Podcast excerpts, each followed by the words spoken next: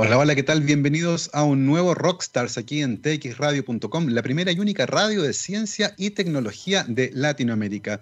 Comenzamos hoy miércoles 9 de septiembre del 2020. Muchísima actividad en las calles. El día de hoy el Ministerio de Salud entregó el cuadragésimo noveno informe epidemiológico que da cuenta del estatus de la pandemia por coronavirus, se comienza a ver ya un leve aumento de casos que va de la mano con el aumento de la actividad, por cierto, está aumentando la cantidad de personas que están en la calle, la cantidad de personas que utiliza el transporte público, eh, están abriendo más locales comerciales. Eh, yo vivo en un barrio donde hay muchísimos restaurantes, por ejemplo, y muchos ya abrieron al público, incluso con mesas en una plaza para tratar de aumentar al máximo la distancia entre las personas. Sin embargo, este pequeño aumento en los casos es tremendamente relevante y por lo tanto, de nuevo hay que poner sobre la mesa esto de las medidas que hay que tomar y particularmente, y la evidencia científica sí lo muestra, el uso de mascarilla, pero el uso correcto. No se la pongan de sombrero ni de bufanda. Una mascarilla que debe cubrir la nariz y la boca, particularmente si se encuentran en espacios pequeños confinados con mucha gente y si están hablando, cantando o haciendo cualquier cosa. Incluso respirar puede expulsar el material suficiente del virus como para poder producir una infección en espacios que son tremendamente confinados. Luego de esta introducción que nos ha acompañado durante toda la pandemia, nos vamos con nuestra invitada del día de hoy, que ya nos acompaña aquí en nuestra transmisión por streaming.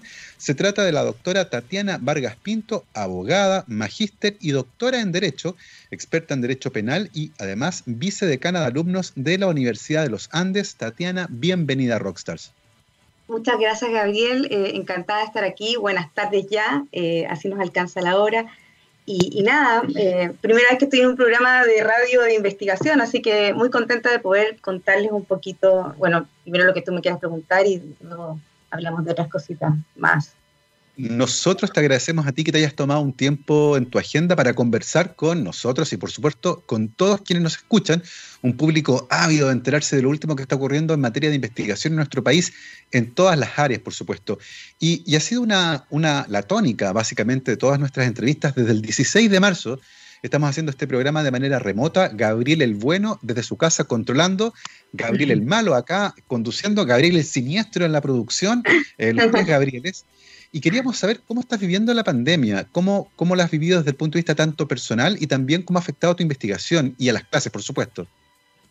Sí, eh, gracias por la pregunta. La verdad es que no había preparación, todos vivimos esto como de repente y, claro, no ha sido fácil. Yo creo que lo más difícil eh, tiene que ver con el contacto personal, con la familia eh, y ve que la gente está sufriendo. Por ese lado, las clases, yo creo que tuvimos una adaptación los primeros días costó y el primer semestre no fue fácil, pero creo que dentro de todas las redes, eh, los medios, Canvas, Zoom, las plataformas, nos no sirvió para poder hacer las clases. A ver, en derecho se requiere mucho contacto personal, entonces, bueno, ahí eh, algo se cae. Pero debo agradecerlo en términos de investigación, yo lo he tratado, tratado de tomar lo más positivo posible. Eh, he tratado de pensar eh, que esto es transitorio y que es para bien de todos. Me he guardado mucho y ya que aprovechaste introducir con esto de la pandemia, de, cumplir con las normas sanitarias, bueno, justamente yo investigué, mi tesis doctoral fue sobre delitos de peligro abstracto, entonces, claro, ha, tenido muy a la palestra salir sobre el 318. Eh, claro, mi tesis se publicó en España, no llegó mucho a Chile, entonces, y de hecho yo tengo solo un ejemplar, eh, me lo han pedido mucho, no lo tienen acá. Y claro, yo tengo una tesis innovadora sobre lo que es el peligro abstracto, que es algo que, es real, un riesgo real, no iguala, no exige personas concretas, lo que se refiere a bienes colectivos, a la salud pública, que es el delito que, ahora se está, está discutiendo en tribunales. Por ese lado, he estado muy activa eh, y, y, con la nueva modificación del 318 bis también y, bueno, y otros proyectos que estoy también encausada. Lo que ha sido más difícil, tengo que confesarlo, no sé si eh, tiene que ver con el cargo que asumí, porque lo asumí el año pasado también con un estallido social. Eh, y es de alumnos, entonces es una parte muy sensible. Muchos problemas, imagínense que familias que ya no tienen trabajo, em, el estrés, las emociones. Entonces, la verdad es que hemos tratado de apoyar en todo lo que los alumnos han necesitado y eso ha sido un tiempo muy importante en mi agenda y creo que es fundamental también con lo que a nosotros como universidad nos interesa, que hay personas detrás Entonces yo cuando estudio, porque los, penalistas, no sé si conocen un poco de esto, pero los penalistas tienden a ponerse elevados problemas en teoría que nunca llegan a la realidad. Yo creo que la realidad siempre supera la ficción, entonces por eso mi interés siempre ha sido con, con sentencias chilenas, ley chilena, y cuando traigo alguna doctrina eh, o algún, análisis comparado, bueno, en cuanto nos sirva a nosotros y sean idóneos para nosotros. Así que ahí he estado muy metida entre lo que está pasando, lo que están viviendo los, los niños, les digo niños a mis alumnos, eh, y a nosotros nos importa mucho, eh, todo, incluso la parte emocional, salud, todo eso. Así que eso ha tomado la mayor cantidad de mi tiempo en, en este momento.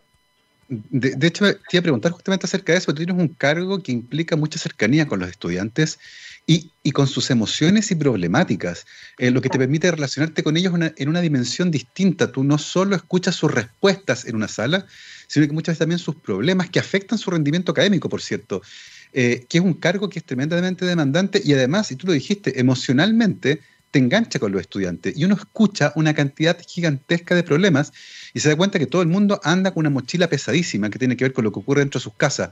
Como universidad, por ejemplo, eh, y entendiendo que la pandemia es uno de esos grandes problemas, ¿cómo han visto eh, la evolución de la salud mental, por ejemplo, los estudiantes, de lo preocupados que están, del acceso a Internet, de cómo lo están viviendo? Imagino que te ha tocado, por este cargo que tienes, eh, mucha cercanía con eso. Sí, exacto. De hecho, esos dos puntos lo hemos atendido en forma particular. Por ejemplo, el, el, procurar que todos tengan acceso a computadores, a celulares. Hemos hecho campañas con... A ver, te puedo hablar desde la facultad, pero también desde la universidad. O sea, la universidad ha tenido campañas especiales para procurar qué alumnos, quién necesita, qué familias necesitan apoyo, eh, también en términos económicos. Y nosotros como facultad hemos hecho campañas incluso también de donaciones desde los mismos profesores hasta los, alumnos. Eh, trabajo muy directamente con el centro de alumnos que tienen campañas preciosas de solidaridad. Eh, ahora quieren hacer una rifa también para ayudar a sus propios compañeros. Entonces yo creo que eso ha sacado la parte más linda quiero hablar de lo lindo, porque, porque frente a las emociones y al estrés también se genera mucho conflicto y agresividad, esto que estamos viviendo también sobre la funa, por ejemplo, que nadie soporta que nadie manifieste su voluntad y lo quiero funar. Pero lo lindo es que yo he visto solidaridad desde los pares, desde los compañeros, nosotros como profesores eh, y la universidad. Está muy preocupada de que todo, ahora yo te diría, Gabriel, que eh, nos preocupamos de que todo el primer semestre tuvieran acceso, tenemos alumnos de regiones y otros alumnos que son extranjeros, les dijimos que se fueran a sus países, por lo menos nosotros los de Derecho, que se fueran a sus casas y que eh, tuvieran ahí las clases a distancia como corresponde. Hay algunos que no tienen conexión buena, que están en regiones, en, en lugares apartados. También nos hemos preocupado especialmente por ellos, sabemos exactamente quiénes son. Por eso te digo, el tema personal eh, eh, para nosotros es clave. y bueno, dentro de todo tampoco es una universidad, a pesar de que nosotros tenemos cerca de 900 alumnos en la Facultad de Derecho, eh, conocemos a, cada uno, y, eso nos preocupa y trabajamos muy directamente con, con el centro de alumnos. Ahora, en términos psicológicos, tenemos apoyo, hay apoyo psicológico que son de las primeras atenciones, de ahí, por supuesto, habría que derivar. Eh, el mismo centro de alumnos ha hecho encuestas también. Ahora, lo curioso, y aprovecho de comentárselo, es que ya hicimos este primer semestre, este segundo semestre, al comienzo hicimos otras encuestas para ver cómo había cambiado y, cómo estaba el ánimo y, el aspecto psicológico de los alumnos. Y fíjate que contestaron, han contestado muy poco. Y eso ya es índice de que ya el interés ha bajado. Fíjate que ya no, que están más tranquilos, que ya no están tanto tema. Siempre juicio de que hay casos que pueden ser ahí eh, importantes de atender. Pero sí, eso es muy importante y por supuesto que toma mucho tiempo. Exactamente, que es una de las preocupaciones que hemos tenido durante la pandemia. Oye, tiene, pasemos ya al aspecto más, más relacionado con, tu vida profesional. Eh, tu interés por el derecho, por estudiar esta carrera que es bastante tradicional en Chile, ciertamente, pero que además te llevó por un camino distinto, que no es del abogado que está ejerciendo, sino que está investigando sobre el derecho y que te llevó a seguir eh, una carrera académica. ¿Cómo se empezó a forjar ese interés en particular por la carrera y luego cómo aparece esta, este camino académico? Uy, bueno, mira, te voy a contar cortito el interés por la carrera porque es un poco extraño. La verdad es que yo era de esas personas que nunca tenía muy claro qué estudiar, como que sabía que medicina no. y, tenía una mamá que me decía, haz lo que quieras, que lo agradezco mucho, pero a veces yo quería un poquito más. Y, y bueno, me encantaba la gastronomía, entonces yo dije, ¿qué puedo hacer? Algo más humanista. Y, y bueno, mira mi camino, voy a estudiar derecho, irme a no sé, eh, al derecho internacional, ¿no es cierto? Esa era mi área, me voy a, no sé, a la, Academia Diplomática, llego a París y estudio en el Cordon Bleu. Era un, un entramado de cosas para llegar a ser una nicocino. Pero el asunto, Gabriel, es que el primer año empecé a tener ya los cursos empecé a darme cuenta que detrás habían problemas de la gente eh, y que tú, como abogado, lo que hacías era resolverlo. Y me empezó a encantar, o sea, como que me empecé a enamorar y, la verdad es que yo también era bien, curioso, era bien con ese espíritu un poco, no sé si peleador, pero que quería esta cosa de, lo justo, de dar a cada uno lo que le corresponde. Entonces, quería un poco ir a tribunales y algo me pasó entre medio nosotros en la universidad tenemos, teníamos seminarios de investigación, hacíamos trabajos de investigación y, a mí me gustaban, bueno, varias áreas, civil, procesal, pero, pero penal era la que más me llamaba la atención por lo difícil.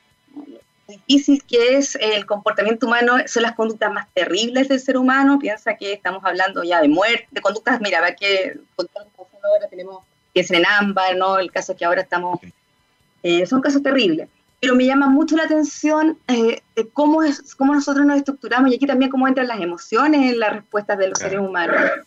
Y, aplicamos la pena tan dura. Entonces me empecé a encantar con esto y, tuve una práctica, no en la corporación, sino que en un programa muy duro, la verdad que fue bien dura, y añoré, añoré la universidad. Y cuando volví a buscar mis papeles, me dijeron, bueno, está este programa doctorado, y la verdad es que me metí, al, postulé, un poco también con algo de desconocimiento sobre lo que suponía ser un doctorado. Y, la verdad es que en el camino me volví a encantar y por supuesto fue lo difícil. ahí por eso te digo que me fui enfrentando con delitos donde no había nada que yo podía ver. El peligro.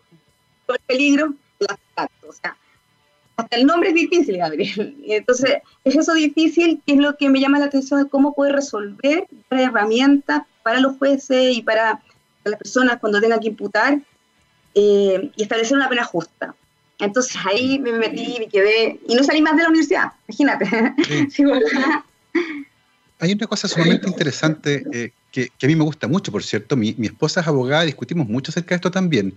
Eh, y que tiene que ver dónde, dónde pone uno el límite de lo que efectivamente puede ser entendido como una conducta criminal versus un cuadro que tal vez responde o obedece a otros parámetros. Y hay una historia que me encanta de, de una persona en Estados Unidos que comenzó a tener comportamientos de índole sexual con la hija de su pareja, que era menor de edad. Eh, y esta persona termina expulsada de la casa, termina condenada por la justicia, tiene que internarse en una clínica de rehabilitación. Eh, y tenía, tenía un tumor en el cerebro. Le sacan el tumor y todo este comportamiento completamente antisocial desaparece. La pregunta es, eh, estamos en un momento bien crítico porque estamos recién empezando a entender el comportamiento humano. Y, tal vez hay muchos comportamientos que hoy día entendemos como criminales que están más cerca de ser una patología del comportamiento. Eh, en ese sentido, ¿cómo, ¿cómo se las arregla el derecho para decidir cuando alguien es malo y decide por su propia voluntad generar acciones que causen daño versus cuando no está en control de su comportamiento? ¿Cómo íbamos avanzando en ese camino? Uy, mira, esa es una gran, gran pregunta y revela cómo el derecho, eh, bueno, de partida el derecho penal no es la, no es la respuesta última, pero cómo el derecho tiene que trabajar con otras ciencias y, lo complejo que es, eh, lo interdisciplinar que es. A ver, para tu tranquilidad, Gabriel, y ante todo, eh, nuestro código y nuestro derecho en general contempla herramientas que tratan de considerar distintos aspectos de forma algo, algo amplia para que tú puedas interpretar. Por ejemplo, tenemos la locura y la demencia. Eh, como causa de inimputabilidad, o sea, tú estás exento de responsabilidad, pero claro, tiene un montón de facetas donde tú puedes interpretar eh, por ejemplo, te toco en este caso justo el tumor cerebral.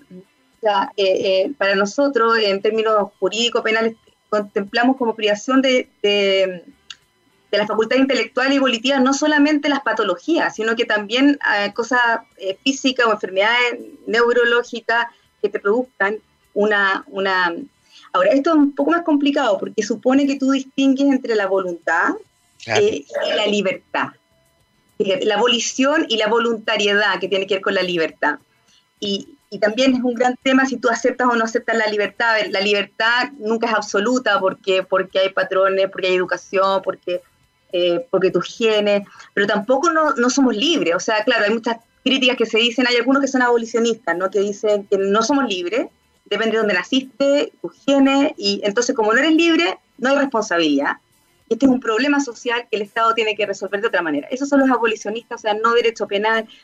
A ver, quien critica eso, a mí, a mi parecer, ¿ah? tampoco tiene ninguna prueba para negar eh, cómo tú pruebas que no somos libres. No, yo sé que las pruebas negativas no están, pero es evidente, o sea, uno puede ver eh, por la experiencia práctica que nosotros decidimos. Pero decidimos con algunos factores y lo que el derecho penal se encarga a veces de circunstancias extraordinarias donde tú en realidad no puedes cumplir la norma. O sea, hay circunstancias muy pesaditas, por ejemplo, te están amenazando de muerte eh, alguien y tú dices, bueno, tengo que eh, matar, roba. Entonces, yo sé que robar está prohibido, yo sé que es malo, yo no quiero matar, pero es que mi vida, mi familia, eh, no sé. Entonces tú dices, bueno, eh, eres normal, tienes facultades intelectuales, estoy hablando de que no eres, no, eres loco de mente, eres capaz, pero hay una circunstancia que te presiona y, y, bueno, te fijas que hay distintos tipos de circunstancias que te pueden afectar. El miedo, por ejemplo, las emociones, a mí las emociones, ese es otro tema, yo quiero estudiarlo después más adelante, porque fíjate que nosotros trabajamos con una noción de persona, de ser humano, como un ser racional, como que si nosotros fuéramos solo inteligencia y voluntad. Bueno, pero ¿y las emociones dónde están?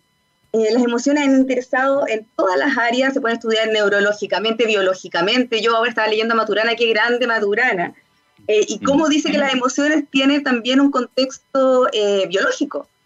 ¿Cómo las integramos? El miedo, fíjate que el miedo en el Código Penal es eximente, pero la, la ira no, atenúa la responsabilidad, lo exime. Y la compasión no está. Y a lo mejor podría estar, quizás en, no sé, estoy pensando en una muerte de a dos, a lo mejor podría bajar la pena, no estoy diciendo que sea porque la vida siempre te fija la prohibición. Muchas cosas que se, contemplan, pero que trabajamos con otra, otra ciencia y eso tenemos que estudiar y entender, imagínate, antropológicamente, sociológicamente, filosóficamente, porque también depende de qué noción partes tú, de qué noción de persona, qué noción de, de derecho, de norma jurídica. Entonces, por ejemplo, yo trabajo con una noción de comportamiento humano que, que es consciente, ¿no? Que el ser humano ya eh, no, no eres ciego, no, no, eres determinista, ¿no? Tienes cierta libertad y una voluntad y, bueno, ese es mi presupuesto. no todos tienen. Entonces, es, es interesante. Es súper interesante porque esa es una visión eh, que, que, ocurre en otras áreas, como la economía, por cierto, donde se asume que las personas tienen comportamientos racionales y sabemos que no es así porque los psicólogos han demostrado que decisiones económicas costosas, y Daniel Kahneman, por ejemplo, ha trabajado mucho en eso, se toman de manera sumamente irracional. Eh, y da la sensación de que en otras también se asume en el fondo que el ser humano es como de laboratorio, una esfera que se mueve en un ambiente al vacío a 25 grados, es, mucho como un experimento, y tú tienes razón.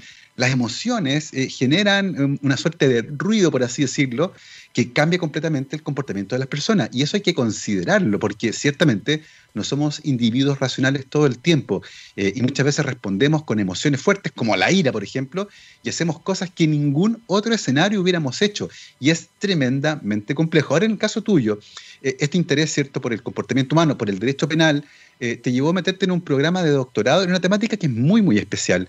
Háblanos un poco acerca de esa temática y cuál fueron las, cuáles fueron las preguntas que tú exploraste en esa tesis doctoral. Uy, tampoco quiero aburrirlos mucho porque cuando yo les contaba eh, a mi familia, um, eh, yo sé que esto está abierto y por lo menos es más científico, pero cuando uno cuenta incluso el tema, eh, ya es complicado y entre, tienes que entrar a, Yo siempre pongo muchos ejemplos para que no se... A ver, a mí me empezó a llamar la atención, en esa época cuando yo estaba estudiando el doctorado, estaba...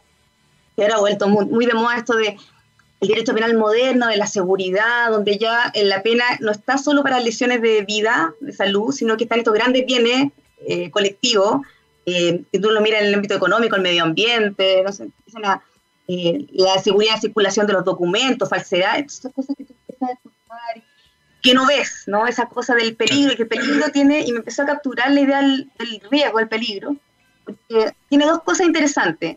Primero, se, se, vincula con las lesiones, como que puede producir una lesión, o sea, como que parece que no es autónomo, como que es de relación, un concepto de relación. Y además no lo veo. Entonces, pero de ahí empecé a ver, bueno, pero uno de los delitos más antiguos, y aquí voy a poner uno de los delitos más antiguos, el incendio. Y aquí una cosa fácil. Incendiar eh, es destruir una cosa, un objeto material con fuego, pero no es solo destruir, prender fuego, es que ese fuego se descontrole. Y tú quieres quemar, mire, y aquí viene lo curioso, tú cometes incendio por quemar, por ejemplo, que tienes un campo, Gabriel. Ese campo tiene pasto seco, y tú quemas el pasto seco de tu campo. ¿Ya? Lo digo porque en el Código Penal está mal ubicado el incendio, está ubicado en los delitos contra la propiedad. Pero si tú, si fuera la propiedad, tú como dueño puedes destruir tu cosa, tú puedes destruir el campo. Pero en el incendio, que se descontrola la llama, lo que está detrás es la seguridad pública. Sí, claro. La seguridad pública no es la propiedad tuya, porque tú puedes destruir y puedes hacer lo que quieras. Entonces, analizando esto, me fui dando cuenta o fui perfilando que habían varias confusiones. ¿No? Confusión es un resultado físico-material, que es la destrucción del objeto, frente al resultado jurídico, afectaciones de bienes colectivos. Entonces, lo primero que hice fue tratar de estudiar las clases de resultados, el bien jurídico. Por supuesto que tú tienes que tomar algunas posiciones porque no puedes estudiarlo todo. En, una tesis doctoral tienes que estudiar un problemita, pero ibas encontrando y fascinándote con más y más cosas y finalmente, bueno, me quedé en una, como te digo, en una sola, eh, este riesgo abstracto, peligro abstracto, y lo pongo como muy sencillo en un caso, conducir en estado de ebriedad.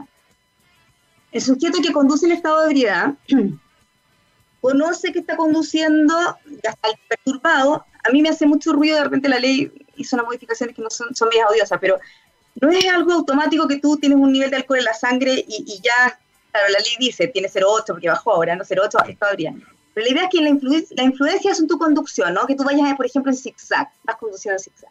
Y pueden ocurrir tres escenarios, Gabriel. Que tú conduciendo en estado de ebriedad chocas y matas. Puedes eh, llegar a tu casa sin haber matado a nadie, pero entre medio había muchos autos y vidas individuales. O puedes haber llegado a tu casa sin haber matado a nadie y justo en una hora donde no había nadie. Entonces, esos tres escenarios me permiten a mí eh, identificar las tres formas de resultado. Cuando tú matas a alguien, lesionaste su vida, o la pusiste en peligro, y lesionaste también su integridad corporal, su salud, lesionaste su vida. Cuando tú llegaste a tu casa y no mataste a nadie, no chocaste, pero habían personas al lado, bueno, estaban en peligro concreto, porque tú podías ver que su vida estaba amenazada directamente. Pero cuando tú, tú conducías en zigzag, no había nadie, pero cualquiera podía estar en el fondo. Para mí esto yo lo construyo como un descontrol, ya escapa de ti, ¿no? una especie de tornado. Esa situación que es posterior a tu conducción, o sea, se crea realmente algo, y eso yo lo aplico para el 318 eh, ahora de, la pandemia, ¿no es cierto? Esto de no cumplir normas sanitarias para que el eh, peligro para la salud pública. Bueno, que sea real, que haya un descontrol, que escapa de ti, pero que haya algo, ¿no? no, no el derecho penal no está para castigar eh, desobediencias, incumplimientos formales, eh, porque eso, eso es administrativo. Piensen que la pena es muy, muy dura. Vamos a privar de libertad a alguien. Entonces, tengo que ser eh, muy... Yo creía así, yo podría hablarte mucho de porque ese tema me encanta, el tema del peligro, pero traté de graficarlo en, un delito que es la conducción actuaria y el incendio, que no es algo tan nuevo, por lo demás, o sea, pues te digo, que el, si no es el más antiguo. Oye, Tatiana, ¿y qué pasa con la gente que se niega a vacunar a sus hijos, por ejemplo? Que pone en peligro la vida de sus hijos, pero también la salud pública, porque se convierten en vectores. Eh, ¿Cómo está nuestra legislación hoy en día? Excelente, excelente pregunta. A ver, claro, porque en principio una un niño o alguien, o estás hablando de sus hijos que no, no tienen la enfermedad, ¿no es cierto? Es vacunar es para prevenir. Eh, en principio no genera nada, ¿no? Este es un riesgo y es un riesgo, el peligro del peligro, ¿no? Pero esto es una medida previa, es una medida preventiva que ya escapa del penal. Y yo creo que hay que ponerle mucho más ojo con eso. Ahora, es un tema delicado, Gabriel, porque son políticas públicas, salud pública, en general uno no obliga a los padres a someterlos a, ¿no es cierto? Eh, y ese es un gran tema, porque los padres tienen que saber, hay muchos que están en contra de las vacunas, en movimiento, ¿no es cierto?, contra las vacunas porque piensan, no sé, en cosas o que son, oye, son muy naturales y lo enfrentan con otras cosas. Bueno, de ahí está la libertad, ¿no? La libertad de los padres. Pero también yo creo que hay un límite en algunos tipos de enfermedades y eso lo tiene que estudiar el Estado, porque los derechos se pueden eh, regular o limitar si afectan a otros. no se te afectas a ti mismo, ¿ah? Pero si tú empiezas a afectar a otro, ahí el Estado puede entrar, los legisladores, bueno, ahí, eh, claro, también no en democracia lo que digan los legisladores. Pero ojalá que con, con como está en fundamento, decir, bueno, pero esto me pone en peligro, ya cuando estamos eh, con políticas públicas, bueno, a lo mejor no es una medida penal, pero a lo mejor una medida administrativa o de control sanitario, se llama, eso se podría hacer, ¿ah? se podría hacer como medida preventiva. Interesante lo que estamos conversando el día de hoy. Está sumamente entretenida esta conversación. Eh, debo confesar que es la primera vez que tenemos a alguien de derecho, si no me equivoco, hemos tenido filósofos, astroquímicos, biólogos moleculares, ecólogos, eh, y hemos dado la vuelta completa al conocimiento. Ahora estamos entrevistando a Tatiana Vargas Pinto, abogada, magíster y doctora en Derecho, experta en, Derecho Penal. Nos hablaba también del riesgo, una cosa, un tema fascinante. Además, vicedecana de alumnos de la Universidad de los Andes, donde actualmente además es académica y estamos teniendo una entretenidísima conversación que ahora vamos a interrumpir un ratito nomás para ir con una canción y a la vuelta seguiremos conversando de los temas de investigación que actualmente está desarrollando en la Universidad de los Andes. Vamos a escuchar a dos chascones que de riesgo tienen un historial gigantesco. Estos son Slash con Ozzy Osbourne, que en riesgo ha puesto su vida un montón de veces. Esto se llama Crucified the Dead. Eh, y ahí está Slash con Ozzy. Vamos y volvemos. 12 con 34, estamos de vuelta aquí en rockstarsdetxradio.com, científicamente rockera. Quedamos chascones ahí con la potencia de Slash y Ozzy Osbourne, tremendos. Y estamos conversando el día de hoy, estamos teniendo una entretenidísima conversación con la doctora Tatiana Vargas Pinto, abogada, magíster y además doctora en Derecho, experta en Derecho Penal, vicedecana de alumnos de la Universidad de los Andes. Estamos conversando sobre riesgo eh, riesgo de incendio, por ejemplo, riesgo sanitario. ¿Qué pasa con la gente que sigue no vacunarse? O tal vez no usar mascarilla. ¿Qué pasa cuando mi conducta temeraria pone en riesgo a, la vida de los demás? ¿Dónde está mi derecho? Como en Estados Unidos hemos visto, tengo derecho a no, a no usar mascarilla porque la Constitución garantiza mi libertad. Pero ¿qué pasa cuando esa libertad choca con el bien común? Es un tema tremendamente interesante, ¿cierto? Súper interesante y lo que te decía justo antes de salir a este pequeño y gran break musical, eh, claro, cuando tú afectas a otros ya nos interesa, ¿no? Le interesa el derecho. Ahora es importante que no todos, que tengan claro que no todo es derecho penal. Hay muchas infracciones, por ejemplo, no llevar mascarilla si no estás contagiado. Es, eso puede ser, ya tienes una infracción administrativa. El Código Sanitario impone multas altísimas. Eh, entonces yo creo que hay que tenemos que tener, por eso el tema del riesgo es importante. ¿Qué nivel de riesgo se genera para la salud pública? Y ahí tú ya te vas, te vas al tema penal, que es, que es lo que el último caso, ¿no? Que es lo que debería ser. ¿Qué es lo que estás tú investigando actualmente? Tú, tú, eres eh, una investigadora que tiene proyectos que están relacionados con esta área. Cuéntanos un poco cómo emergen estos proyectos y cuáles son las preguntas centrales que estás tratando de contestar. Ya, eh, claro, ahora estoy en otro proyecto, pero yo creo que se engarza, también va muy en la línea de lo difícil de lo, del peligro, ¿no? Hace un tiempo terminé un proyecto sobre imprudencia médica y, tenía que ver, se engarzaba el anterior, ¿no? Que tenía que ver con una de las formas más difíciles, la llamada imprudencia inconsciente, ¿no? Cuando los médicos en principio ni siquiera eh, ven la posibilidad del resultado, pero tenían un deber de previsión. Pero sobre esa base hay algo que me empezó a inquietar mucho y quiero, comentarles porque estoy ahora con otro proyecto que va a sonar un poco raro. Entonces, antes de darle el nombre del proyecto, les cuento mi inquietud. Va sobre la base de que qué pasa también dentro de la conducta humana con esto de lo subjetivo. Porque para el derecho penal yo te voy a poner una pena, tiene que haber un vínculo contigo con que yo te lo imputo a ti porque tú lo conociste, conocías algo, incluso en la imprudencia hay algo que se conoce, son conductas peligrosas. Entonces, imputar solo por resultado es gravísimo en penal. Y yo veo, eh, Gabriel, eh, que hay una, hay una creciente objetivación de la, de la imputación de la conducta humana que a mí me preocupa. A ver, ¿Cómo lo explico en simple? Eh, al momento de atribuir la conducta se ve lo que causó, no la causalidad. Y luego se trata de ver un filtro normativo, o sea, qué es lo que hizo, mató a otro, hay un delito, ¿no? Entonces empieza a hablar de la norma, qué infringió, qué es natural, es lo que tengo que hacer. Pero, por ejemplo, y ahí les cuento cortito, cuando la culpa o la imprudencia se, se, define como infringir una norma de cuidado, un deber de cuidado, o sea, tú cometiste una conducta imprudente porque infringiste un deber de cuidado, y ahí me pregunto, chuta, ¿qué tiene de subjetivo esto? Es normativo. La culpa es normativa. Sí, y es así. Y después mira lo que pasa con el dolo. El dolo es conocer, al principio, lo que estoy haciendo, eh, con la conducta típica, y la, el principio, ¿ah? la, definición tradicional es conocer y querer el hecho típico. Pero bueno, resulta que después empezaron varias tesis, bueno, pero es que tú no te puedes meter en la mente del delincuente, entonces como no te puedes meter en la mente del delincuente, voluntad no voluntad Solo conocimiento. No, solo conocimiento ya. a mí siempre me llamó la atención, porque si tú conoces algo y lo haces, entiendo que lo quieres. Pero bueno, ya, damos. Pero resulta que ahora el dolo que se atribuye, se, se imputa a un tipo, ¿no? Es verdad. Ahora queremos ver el dolo, saquémosle el conocimiento, ¿no? El dolo solo atribución también es algo normativo. A ver, hay, yo estoy de acuerdo que tiene que haber filtros normativos. No todo puede ser penal y nos interesa la norma penal. Totalmente de acuerdo, tenemos que imputar la conducta y la conducta eh, jurídicamente.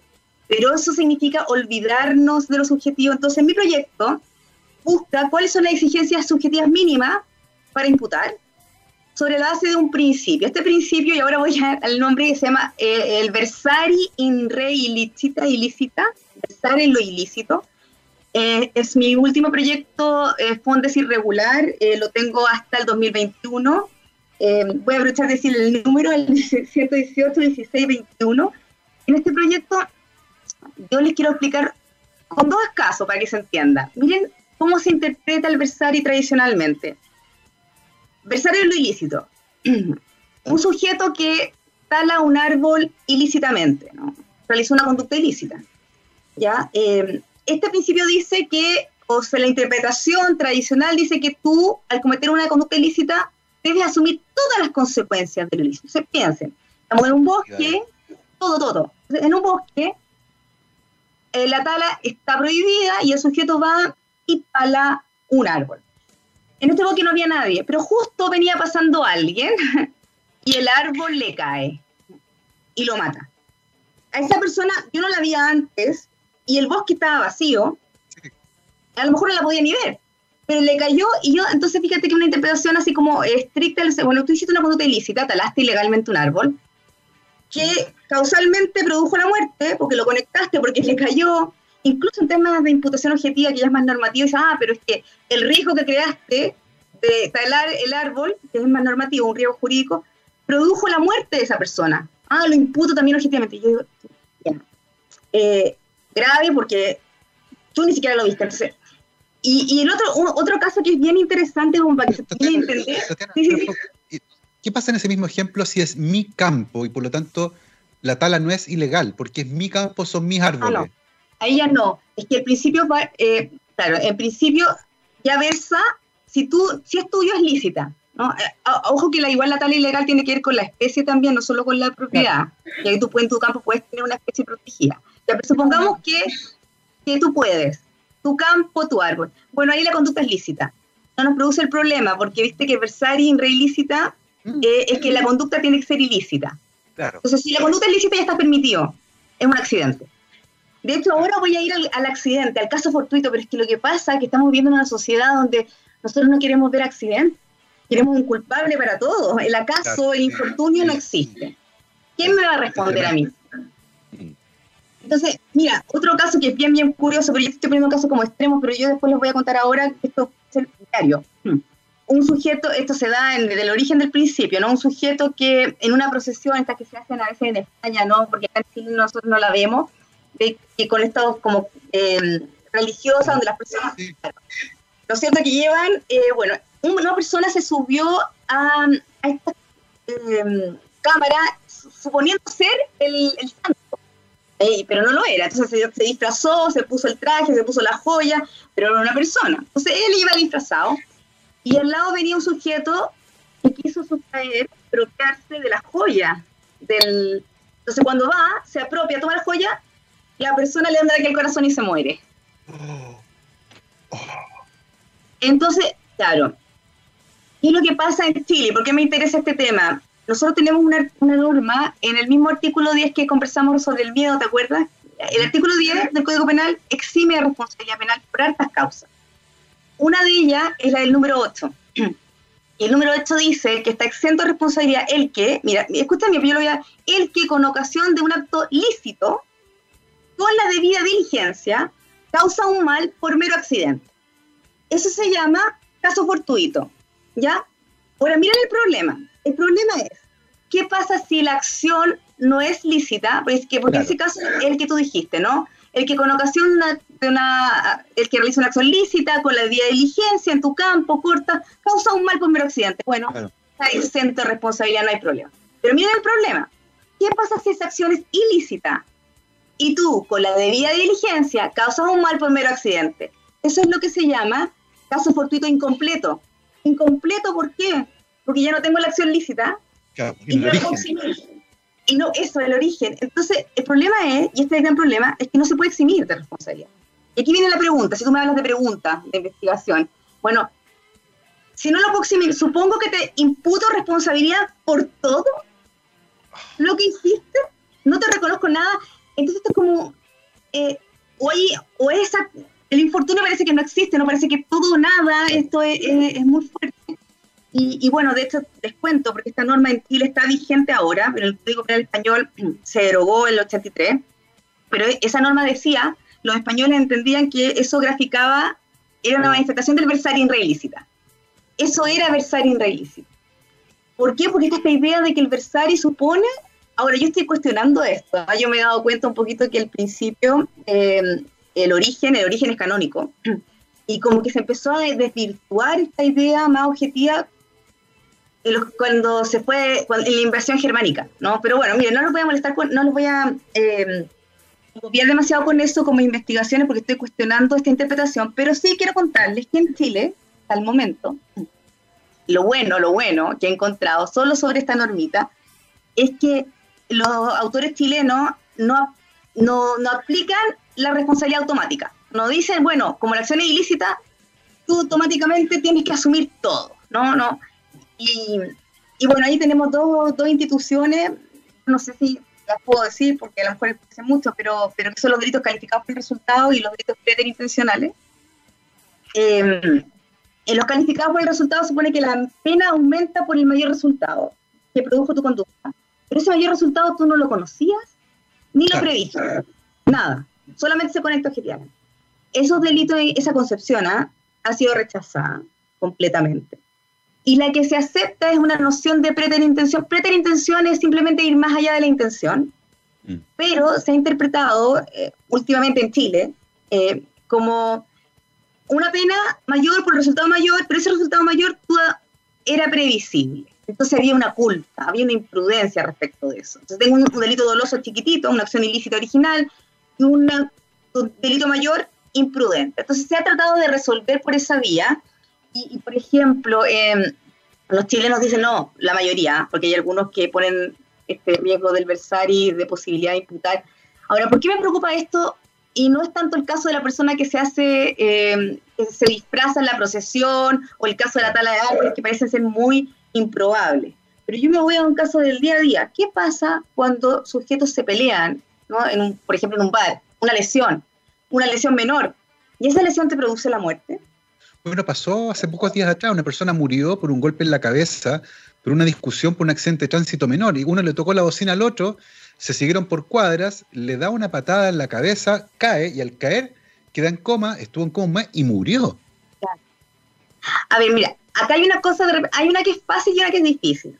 Cuando yo puedo probar que, eh, desde el punto de vista objetivo, que hay otra causa, ¿no? que por ejemplo tú tienes una enfermedad de base, o que en realidad fue el golpe en la vereda, o, hmm, o tú mismo te cruzaste como víctima, ¿no? Pensando quizá en el caso de la Macarena Casasú y Johnny Herrera, que se cruzó, le por rojo, ¿no? La víctima se expuso.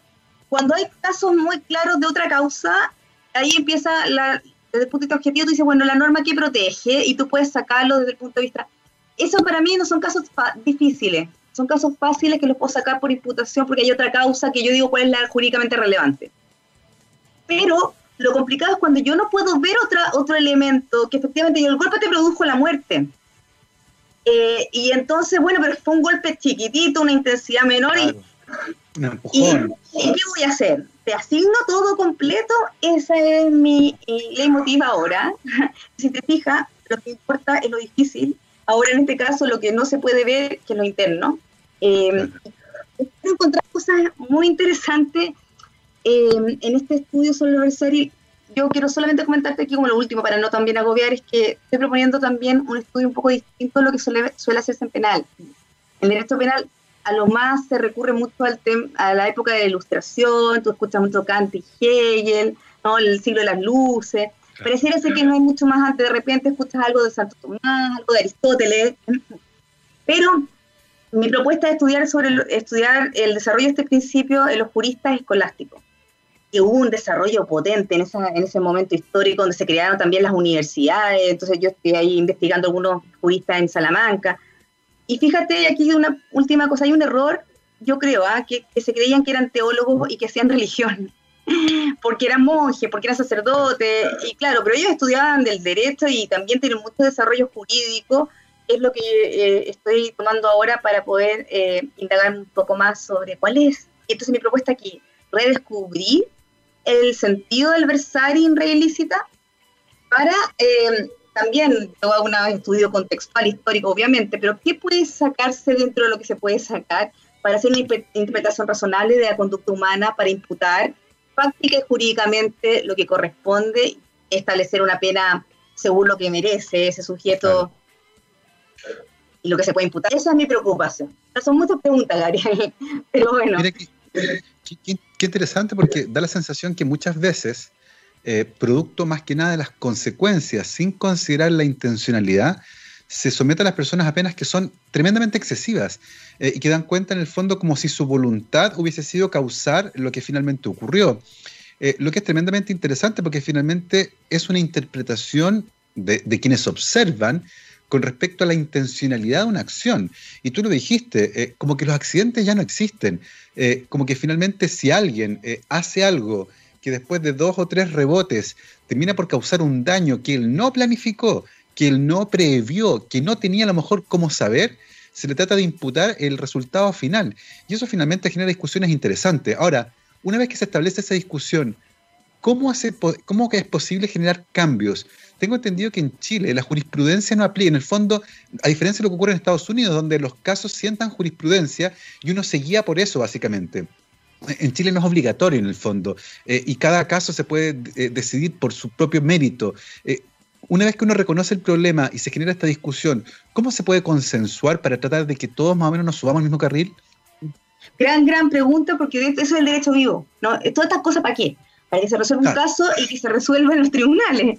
Y yo creo que has tocado también un gran tema y se, se cayó evidencia tu, gran conocimiento jurídico, a pesar de que yo he sido tu primera entrevista en esta área. Eh, bueno, nosotros no tenemos el precedente, como dices muy bien, o sea, que una sentencia no es para todos, pero sí es obligatoria para el caso. Y también hay principios que se van, igual yo creo que sobre el hecho se van eh, asentando, sobre todo los tribunales superiores. Pero yo creo que es positivo, justamente esto de que tú tengas una sentencia para el caso, porque de alguna manera eso permite mucha más flexibilidad. Eh, mm. que los jueces, yo ahora he tenido la oportunidad de trabajar con muchos jueces, tengo la, una, una, gran, gran opinión sobre el trabajo y la preocupación, sé que no se, no se van a dormir sin, porque es muy grave poner una pena, sin, sin estudiar mucho los casos. Entonces, yo he hecho análisis de, jurisprudencia del norte a sur, eh, he visto cambios eh, en términos de, desde 2011, 2012, 2013 hasta ahora, cómo han ido cambiando en términos de qué doctrina voy ocupando, cómo voy fundamentando. Yo creo que eso también va muy de la mano con los actores, fiscalía, defensores que también eh, acuden a programas de posgrado, de magíster, de doctorado, que, que, que, también tienen sus investigaciones. Los mismos jueces, hay varios que son doctores, eh, y aunque no lo sean, es Yura Novit Curia. El juez conoce el derecho y, está abierto en general a estas tesis cuando son razonables. O sea, uno habla con un juez y te dice, mira, esto es así, lo que estás haciendo puede imputar a alguien sin conectarlo con su conducta solo por el efecto. Fíjate que esto que tú además me dijiste recién, yo quería conectarlo con algo, quizás no sé si es tan político, pero es que yo lo veo con estas legislaciones que tienen nombre, ¿no? Que a mí me, sí, la ley. la ley tanto. Me acuerdo sobre todo de la ley Emilia, porque yo creo que no hay nada peor que matar a una niña pequeña. Yo, yo veo a Emilia y digo, qué tragedia para los padres, qué terrible. Eh, Emilia murió por un sujeto que condujo su vehículo en estado de ebriedad. Una conducta, conducir es peligroso per se, ¿no? Es peligroso. Sí, sí. ¿Qué pasó? Eh, subió tanto la pena de, de matar a través de la conducción. A ver, es doloso conducir en estado de ebriedad, pero respecto de la muerte no hay dolo. Yo, mm. Hay una imprudencia respecto a la muerte de Emilia, no respecto a la muerte de Emilia.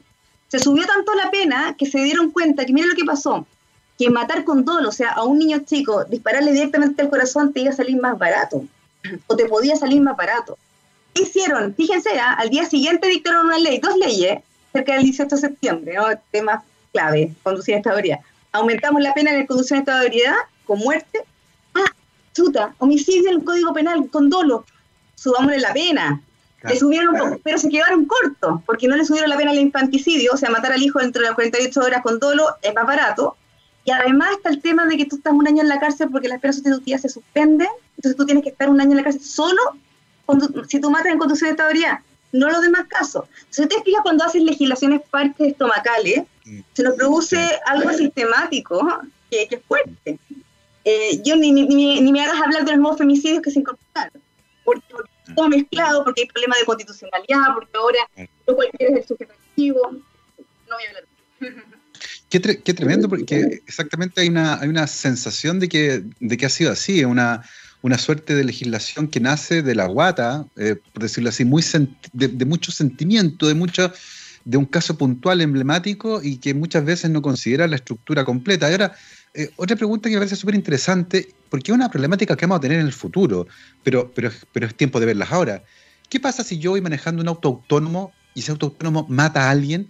¿Dónde está el límite de mi responsabilidad o la del fabricante de ese auto? Gran, bueno, gran, gran, gran pregunta.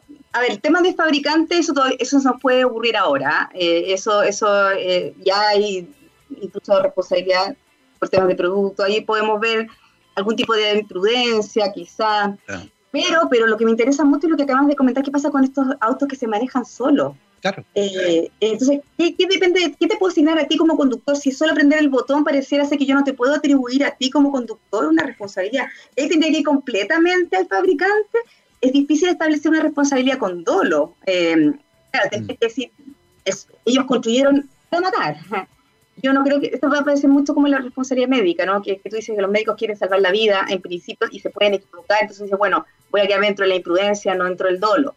Quizás va a pasar algo parecido pero yo creo que tiene que estudiarse mucho qué pasa ahora con introducir inteligencia artificial en, en, los comportamientos del uso, cómo voy a imputar, un poco lo que pasó con la persona jurídica, con la ley de responsabilidad penal. ¿Cómo? No, tú sabes, no pueden ir a la cárcel. Entonces, ha tenido que estructurarse todo un sistema de cómo yo atribuyo responsabilidad a la, a ente jurídico, que no tiene cosas subjetivas y que trabaja con personas naturales. Entonces, bueno, yo creo que eso va a suponer grandes desafíos para la dogmática, eh, para los jueces y para el legislador.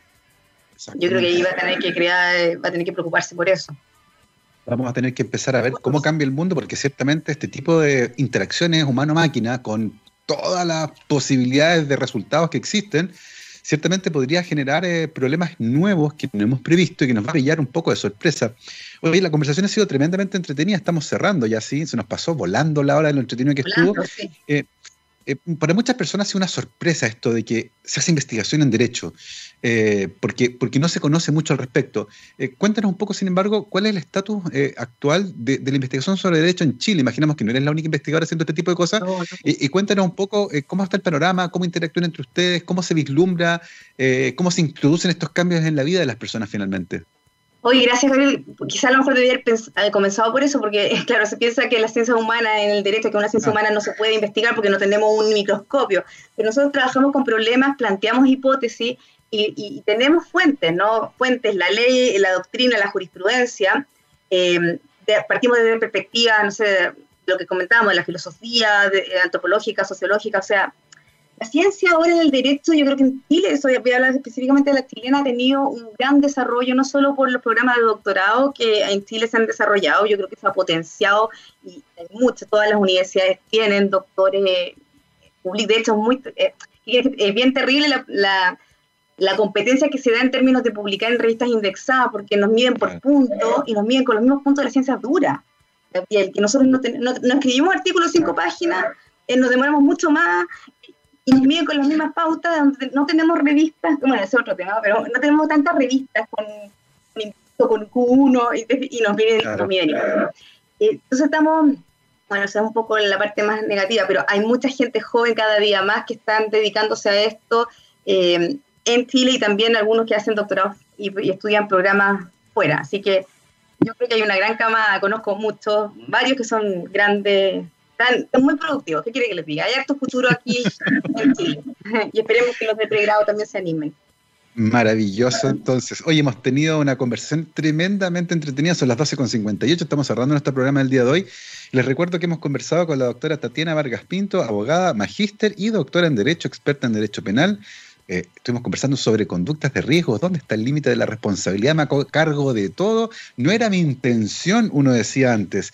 Además, vicedecana de alumnos de la Universidad de los Andes ha tenido un montón de trabajo durante la pandemia por lo mismo, a cargo de lo que está ocurriendo con los estudiantes, y así todo se tomó un tiempo para conversar con nosotros. Tatiana, te queremos dar las gracias por haberte unido a Rockstars. No, gracias a ustedes por invitarme, por estar aquí y espero no haberlos aburrido con tanta cosa. Eh, y, nada, yo de verdad muy contenta de estar. Les felicito por tener un programa científico que creo que hace falta programas así más, más todavía. Felicitaciones. Muchísimas gracias. Tremenda, tremendamente entretenido. Yo al menos lo pasé extraordinariamente. Encuentro que es un tema fascinante este. Y nosotros ahora, como siempre, nos vamos con nuestro especial que viene después de nuestro programa aquí en Rockstar Científicamente Rockera. All You Need Is Rock. El día de hoy con Tenacious D. Comenzamos con Tribute. Que esté muy bien. Nos vemos mañana. Chao, chao.